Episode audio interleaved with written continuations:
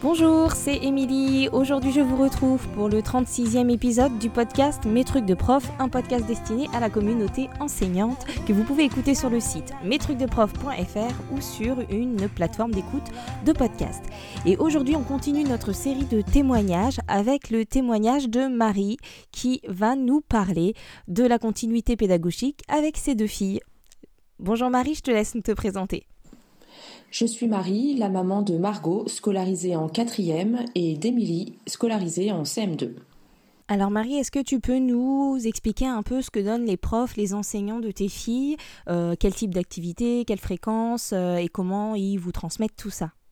Alors, euh, l'enseignante d'Émilie utilise un blog euh, sur lequel elle va euh, donner les devoirs quotidiennement. sur ce blog, elle donne des exercices de grammaire, une dictée de mots, des exercices de maths et puis il y a toujours une expérience de science.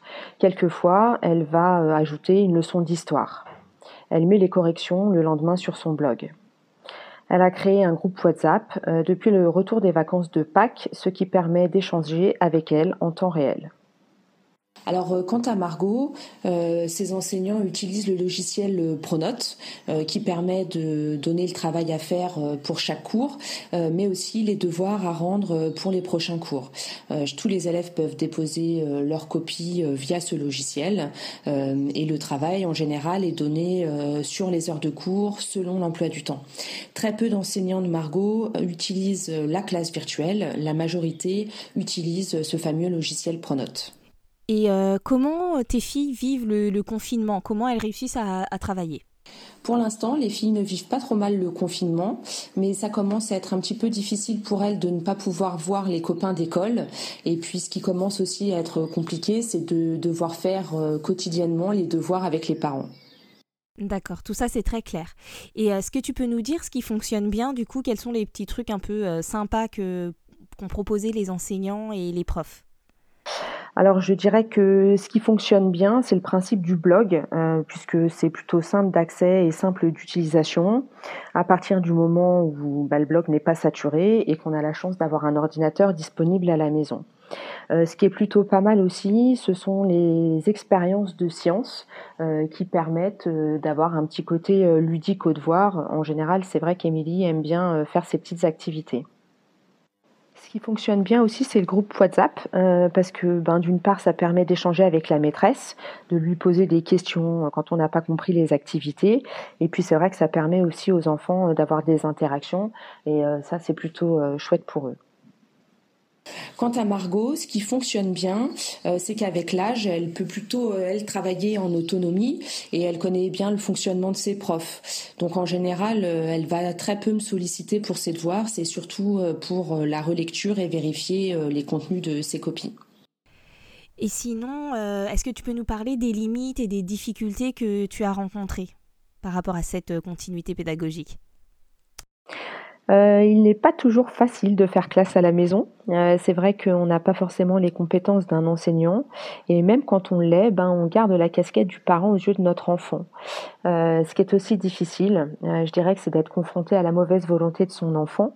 C'est pas toujours évident de trouver les bons mots ou de le motiver à travailler, surtout si c'est une matière qu'il n'aime pas.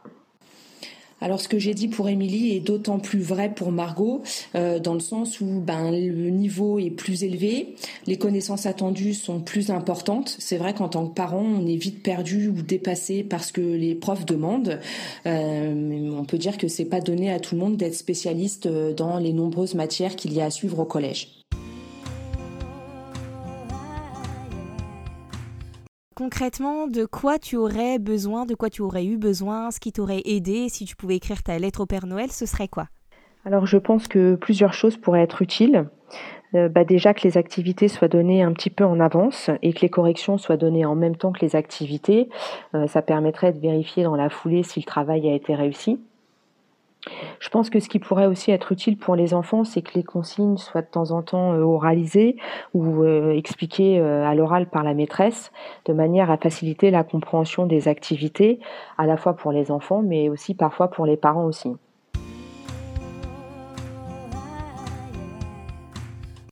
Voilà, tu nous as déjà parlé de pas mal de choses. Je te remercie. Est-ce que tu avais envie d'ajouter des, des précisions? Petit bonus, Un grand merci à tous les enseignants, qu'ils soient en élémentaire ou dans le secondaire, ils s'investissent énormément dans la continuité pédagogique.